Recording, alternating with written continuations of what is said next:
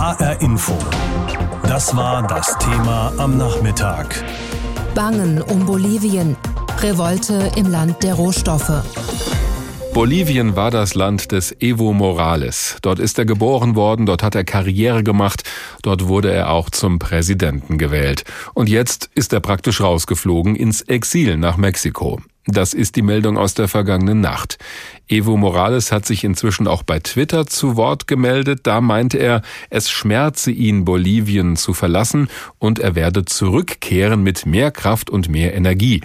Da darf man durchaus gespannt sein. Erst am Sonntag war Evo Morales ja zurückgetreten nach wochenlangen Protesten im Anschluss an die Präsidentschaftswahl.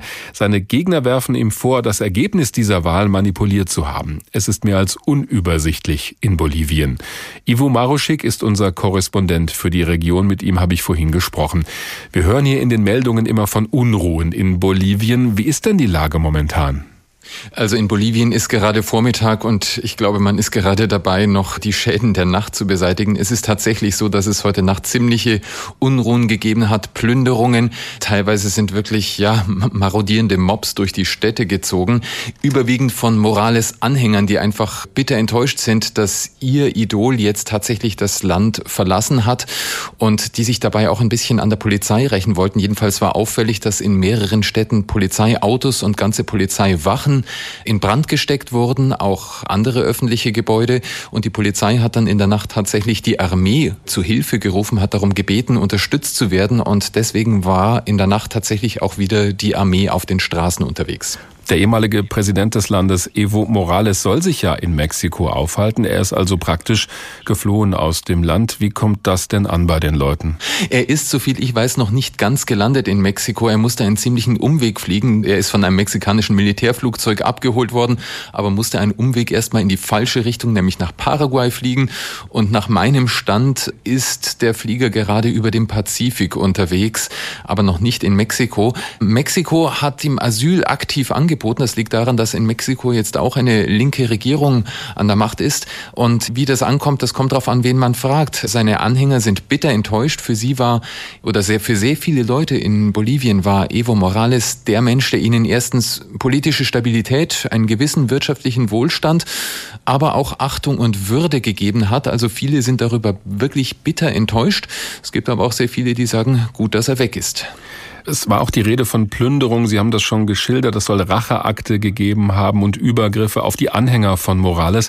Wie groß ist die Gefahr, dass das Land sich jetzt spaltet, also in so eine Art rechts und links nach diesen jüngsten Ereignissen? Das ist tatsächlich ganz deutlich zu sehen. Also auch bei den Straßenschlachten gab es regelrecht in den letzten Wochen nach der Wahl. Da war immer schon eine ganz starke Spaltung. Da äh, ging es wirklich Anhänger und Gegner von Morales, die aufeinander eingeprügelt haben. In den letzten Nächten war es tatsächlich so, dass die Anhänger von Evo Morales sich eher fürchten mussten. Solange er noch im Land war, sind teilweise auch Häuser angezündet worden. Da sind Politiker, die zu Morales Partei gehören, auch wirklich gedemütigt worden, geschlagen worden. In der letzten Nacht waren es eher die Gegner von Morales, die sich tatsächlich verbarrikadiert haben. Also da war es so, in den letzten Wochen gab es sehr, sehr viele Straßensperren und Blockaden. Und diese Blockaden, die gibt's immer noch, die sind aber inzwischen umfunktioniert worden. Das sind jetzt eher so die, naja, wie soll man sagen, Stützpunkte von Bürgerwehren, wo die Leute verhindern wollen, dass irgendein Mob in ihr Stadtviertel eindringt. Das ist die Lage heute in La Paz. Man muss jetzt schauen, wie sich die nächsten Tage entwickelt. Es soll ja irgendwann Neuwahlen geben. Wer übernimmt bis dahin die Macht? Im Moment ist tatsächlich ein Vakuum. Es ist gar nicht klar, wer die Macht hat, aber das könnte sich noch heute entscheiden. Hintergrund ist der, es gibt in der Verfassung eine ganz klare, ich sag mal, Thronfolge. Also wenn der Präsident zurücktritt, dann gibt es einen Vizepräsidenten und die Präsidenten der beiden Parlamentskammern. Aber diese drei sozusagen designierten Nachfolger, die sind auch mit zurückgetreten, haben ihre Ämter niedergelegt. Und jetzt soll heute Nachmittag soll sich da etwas entwickeln. Da wird wahrscheinlich, wenn es klappt, die Vizepräsidentin des Senats zur Übergangspräsidentin gewählt und das würde bedeuten, dass sie automatisch für die Übergangszeit auch die Regierungsgeschäfte übernimmt. Wir beobachten das ja hier aus Deutschland mit einer gewissen Distanz, aber wie verhalten sich denn die Nachbarstaaten in der Region? Ergreifen die Partei für die eine oder andere Seite oder halten die sich erstmal ganz raus? Die ergreifen ganz deutlich Partei und zwar je nach politischer Couleur. Brasilien rechts regiert sagt, gut, dass er weg ist. Links regierte Länder wie Mexiko, Kuba oder auch Venezuela Venezuela sprechen ganz klar von einem Putsch, der in Bolivien stattgefunden habe. Und besonders gespalten ist Argentinien, das sich gerade in einer Übergangsphase befindet. Hier regiert noch ein konservativer Präsident, aber ab 10. Dezember wird ein Linker übernehmen. Und da ist es eben so, dass der linke künftige Präsident dem aktuellen Präsidenten bittere Vorwürfe macht, dass er nicht Evo Morales stärker unterstützt und ihn hier nicht als Asylant aufgenommen hat. Mal ehrlich, wann haben Sie sich das letzte Mal ausführlich mit Bolivien beschäftigt? Ist wahrscheinlich eine Weile her. Bolivien ist ein Land, das lange eher selten aufgetaucht ist in den Nachrichten, das weltweit in der internationalen Politik wenig Bedeutung hatte. Jetzt kommt aber niemand daran vorbei. Vor allem, weil Evo Morales, der Staatspräsident, zurückgetreten ist. Der wurde am Anfang noch groß gefeiert, aber auch er hat offenbar nicht geschafft, was dieses Land so bitter nötig hätte, Zusammenhalt in der Gesellschaft und Aufschwung in der Wirtschaft. Das wiederum hat auch mit uns in Deutschland und Europa etwas zu tun, denn was da im Boden von Bolivien schlummert, ist auch für die reichen Länder dieser Welt von großer Bedeutung. HR Info. Wissenswert. Bolivien ist ein kleines Land mitten auf dem südamerikanischen Kontinent. Bolivien ist auch ein armes Land und so komisch es klingen mag, gleichzeitig ein sehr reiches Land. Denn im dortigen Boden sind so viele Rohstoffe, dass es Bolivien eigentlich prächtig gehen müsste. Doch vielen Menschen geht es schlecht. Nur eine Minderheit kann gut leben. Die Schere zwischen arm und reich ist extrem weiß auch der Lateinamerika-Experte der Deka Bank Mauro Toldo. In Europa ist der Mittelständler, der eine gute Position hat, hat ein Porsche oder ein Mercedes. In Lateinamerika ist es tatsächlich so, dass diejenigen, die Geld haben, mit einem Hubschrauber zum Flughafen über die Slums fliegen. Und das gilt eben auch für Bolivien. Dabei gibt es unzählige mineralische Ressourcen, die zum Wohlstand für alle beitragen könnten. Zinn, Erdgas, Erdöl, Zink, Silber, Eisen, Gold oder auch Lithium. Gerade dieser Rohstoff ist aktuell in den reichen Ländern sehr gefragt. Ohne Lithium keine Batterien, ohne Batterien keine Energie- und Verkehrswende. Deshalb hatte auch ein deutsches Unternehmen einen Vertrag mit einem bolivianischen Staatsunternehmen zum Abbau des Rohstoffs abgeschlossen. Doch kurz vor seinem Rücktritt kündigte der nun ehemalige Staatspräsident Evo Morales den Vertrag auf. Zu groß wurde der Druck auf ihn und zu massiv die Vorwürfe. Die größten Kritikpunkte waren Angst vor großen Umweltschäden und zu geringe Lizenzgebühren. Das deutsche Unternehmen hat sogar Bundeswirtschaftsminister Peter Altmaier eingeschaltet und ihn gebeten, sich für das gemeinsame Joint Venture Projekt einzusetzen. Ausgang offen. Nach der Regierungsübernahme durch Morales vor 14 Jahren wurde die Erdgasindustrie des Landes verstaatlicht. Die Auswirkungen waren zunächst positiv. Die Einnahmen für den Staatshaushalt konnten gesteigert werden. Der Lebensstandard für die Bevölkerung konnte erhöht werden. Doch die Unterschiede im Einkommen und beim Wohlstand konnten am Ende nicht entscheidend verändert werden. Die Vorwürfe der Wahlmanipulation durch Morales haben dann endgültig dazu beigetragen, dass der einstige Hoffnungsträger seinen Rücktritt verkündet hatte und nun ins mexikanische Exil ging. Lateinamerika-Experte Mauro Toldo vermisst eine Art dritten Weg in der Wirtschaftspolitik des Landes, denn weder links noch rechts haben bislang eine entscheidende Verbesserung für die breite Masse der Bevölkerung gebracht. Die Rechte versucht irgendwie ein stärkeres Wachstum zu liefern, allerdings nur für einen kleinen Teil der Bevölkerung. Die Linke versucht eine Umverteilung, allerdings mit negativen Auswirkungen für die Wirtschaft, mit einem niedrigeren Wachstum, ein dritter Weg. Es wäre tatsächlich lohnenswert, das zu probieren. Also eine wie auch immer geartete Mischung aus Kapitalismus und Sozialismus. Aber ob dieser Weg wirklich gelingen würde, das steht in den Sternen, zurzeit mehr denn je auch in den bolivianischen Sternen. Lange haben die Leute in Südamerika geschwiegen, sich irgendwie arrangiert mit den Verhältnissen oder sich einfach zurückgehalten, auch aus Angst vor Unterdrückung. Jetzt aber wehren sie sich gegen die Politik der Regierungen dort. In Bolivien hat das dazu geführt, dass Präsident Evo Morales zurücktreten musste. Er hat das Land Richtung Mexiko verlassen mit der Bitte um politisches Asyl. Zu Hause in Bolivien beruhigt das die Lage aber nicht. Aus verschiedenen Teilen des Landes werden Auseinandersetzungen gemeldet. Das hat auch Folgen für Unternehmen aus dem Ausland, die dort Geschäfte machen wollen. Denn Bolivien ist ein Land mit großen Rohstoffvorkommen an Coltan, Kobalt oder auch Lithium. Das braucht man unter anderem für die Batterien von Elektroautos. Genau dieses Lithium wollte ein deutsches Unternehmen in Bolivien abbauen, die Firma ACI Systems GmbH in Rottweil im Schwarzwald. Präsident Evo Morales hatte aber noch kurz vor seinem Rücktritt die Zusammenarbeit bei diesem Projekt gestoppt. Darüber habe ich vor der Sendung mit Wolfgang Schmutz gesprochen. Das ist der Chef von ACE Systems. Herr Schmutz, was bedeutet das alles wirtschaftlich gesehen für Ihr Unternehmen? Ja, für die ACE Systems Alemannia, kurz ACISA, stellen die Ereignisse in Bolivien natürlich eine gewisse Unsicherheit dar. Keine Frage. Allerdings haben wir von unseren bolivianischen Partnern bis heute noch keine offizielle Information über die Annullierung bzw. Aufhebung des Dekrets 3738 erhalten. Das ist also dieses Geschäft, was Sie eigentlich dort machen wollten. Das heißt, das hat Herr Morales zwar irgendwie weggewischt, aber Sie haben noch gar nichts Offizielles bekommen. Das ist richtig. Wir haben keine offizielle Stellungnahme. Wir haben über ein Schreiben am 5. November den Energieminister aufgefordert, uns doch über die Sachlage zu informieren, dass wir aus offizieller Hand hier wissen, was los ist. Okay, da scheint also bislang Schweigen im Walde zu sein. Was hören Sie denn von Ihren Mitarbeitern in Bolivien? Ja, unser Mitarbeiter, der dort vor Ort ist und der als praktisch ja, Geschäftsführer unserer Acisa Sucursal Niederlassung in Bolivien tätig ist, der ist letzte Woche dann am Donnerstag, glaube ich, zurückgekommen, weil einfach auch die, die unsichere Lage ein gewisses Risiko darstellt. Und wir dann auch gesagt haben, in der Lage bitte zurück, bevor der Flughafen geschlossen wird, hat er gemacht. Allerdings steht er laufend in Kontakt mit den Leuten, unseren Kontaktleuten. Und das ist einfach gerade so. Wir müssen abwarten. Wir konzentrieren uns auf unser Projekt und wir können und dürfen uns nicht in innerpolitische Belange in Bolivien einmischen.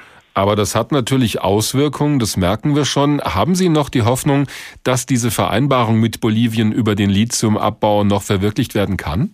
Wir haben mehr als Hoffnung. Wir sind zuversichtlich, dass es klappt. Und zwar ist es einfach so, dass ja noch am 28. Oktober, also praktisch wenige Tage bevor hier die wirklichen Turbulenzen begonnen haben, unser Joint Venture, unser Empresa Mix da offiziell im bolivianischen Handelsregister eingetragen wurde und damit eben auch existiert, voll geschäftsfähig ist und im Prinzip die Dinge fortführen kann.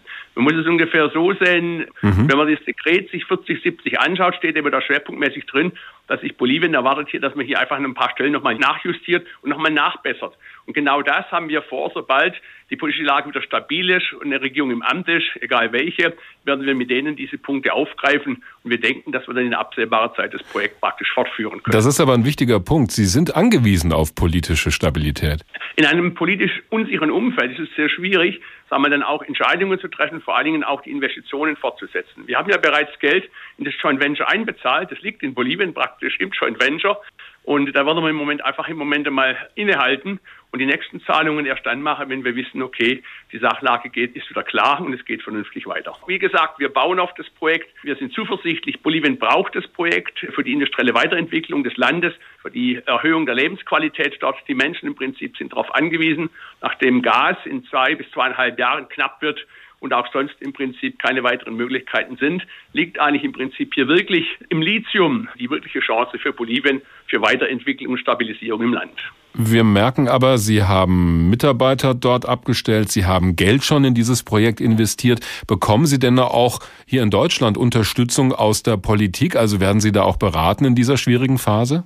Also wir sind sowohl mit der Bundesregierung, aber auch hier mit den Landesregierungen in Baden-Württemberg in engem Kontakt, die uns die letzten drei Jahre in enger Abstimmung praktisch unterstützt haben und sich auch für das Projekt eingesetzt haben. Der konstruktive und auch einvernehmliche Austausch und der Dialog mit diesen Einrichtungen geht weiter.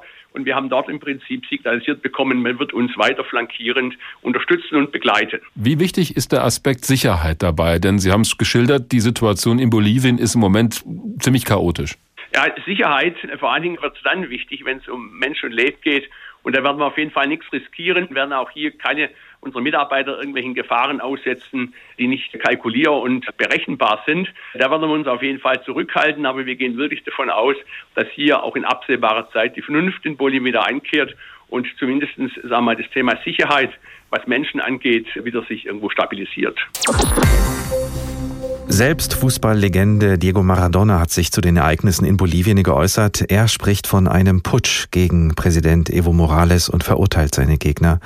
Die Opposition beschuldigt Morales, das Wahlergebnis gefälscht zu haben, um an der Macht bleiben zu können. Polizei und Militärs haben sich auf die Seite der Rebellen gestellt. Morales musste fliehen und hat Asyl in Mexiko erhalten. Es gibt weiter beunruhigende Nachrichten aus Bolivien. Von Unruhen im ganzen Land wird berichtet, auch davon, dass sich Gegner und Befürworter bewaffnen. Es gibt außerdem schockierende Bilder im Internet, zum Beispiel wie die Bürgermeisterin einer bolivianischen Stadt gedemütigt und gefoltert wird. Sie sitzt dabei blutüberströmt mitten auf der Straße. Professor Stefan Peters ist Lateinamerika-Experte an der Universität in Gießen, ist zurzeit in Bogotá, der Hauptstadt Kolumbiens, leitet dort nämlich das Deutsch-Kolumbianische Friedensinstitut. Er verfolgt die Entwicklung in Bolivien sehr genau. Wir haben ihn nur kurz auf dem Mobiltelefon erwischt, deshalb die etwas dünne Leitungsqualität. Ich habe ihn gefragt, ob denn Gefahr besteht, dass es jetzt zu einer Art Säuberungswelle kommt gegen die Anhänger von Evo Morales. Ja, es gibt tatsächlich eine Gefahr, dass die Gewalt weiter eskaliert. Und wir sehen, dass es auch schon in der Vergangenheit in Bolivien, etwa 2008, gerade zu Lynchszenen gegen Anhänger von Morales äh, gab. Und hier haben wir eben tatsächlich die Gefahr, dass sich das jetzt auch wieder verstärken wird. Wir sehen tatsächlich das Problem, dass wir mit mehr Gewalt rechnen können. Woher kommt dieser Hass gegen die Anhänger von Evo Morales?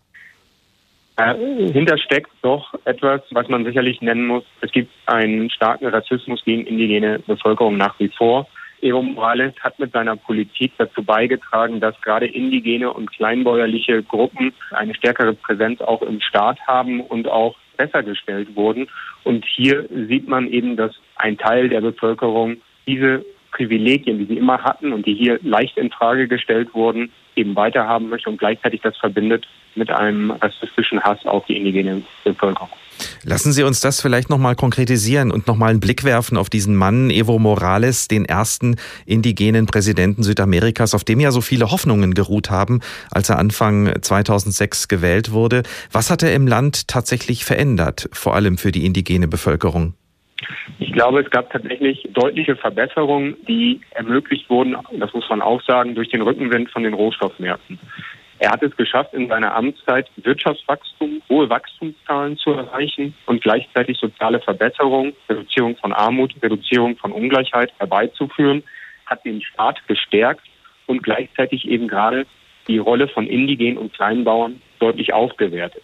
Auf diese Weise wurden natürlich auch Privilegien angetastet, weniger die ökonomischen als vielmehr der Zugang zur Macht der traditionellen Elite. Allerdings muss man natürlich sagen, dass Morales auch Fehler gemacht hatte. Zunächst einmal in der Wirtschaftspolitik gab es keine Diversifizierung. Das heißt, er hat weiterhin fast eins und alleine auf das Rohstoffexportmodell gesetzt, das sehr krisenanfällig ist, zudem aber auch große ökologische Konsequenzen hat und darüber eben auch Konflikte mit einem Teil seiner eigenen Basis draufbeschworen hat. Hinzu kommt aber noch ein weiterer Punkt. Evo Morales hat es, wie viele andere auch in der Region, nicht geschafft oder nicht gewollt, mit der Personalisierung Macht zu brechen. Er wollte schlicht und einfach nicht mehr die Macht abgeben nach 14 Jahren. Ja, und er hat auch innerhalb seiner Bewegung keine Alternative aufgebaut. Also er hat neben Evo Morales gab es keine Alternativen innerhalb der MAS, also seiner Parteibewegung. Und zudem hat er zunehmend auf autoritäre Mittel des Machterhalts gesetzt. Wer wird denn in Bolivien jetzt äh, bis zu den angekündigten Neuwahlen die Macht übernehmen und was wird dann Ihrer Meinung nach geschehen? Ja, momentan ist das natürlich sehr unübersichtlich, die Lage. Es ist ein bisschen der Blick in die Glaskugel. Es scheint, als sei ein neuer starker Mann, Luis Fernando Camacho, den man etwas leicht charakterisieren kann als die bolivianische Variante von Bolsonaro. Einer, der aus der weißen Elite aus Santa Cruz kommt und eben letztlich hier mit stark religiösen Komponenten, aber eben auch einen deutlichen Hass auf das Projekt von Morales sich jetzt in den Vordergrund gespielt hat. Dabei eben gezeigt hat, dass er durchaus auch vor heftigeren Mitteln, um an die Macht zu kommen, nicht zurückschreckt. Für wie groß halten Sie die Gefahr eines Bürgerkrieges?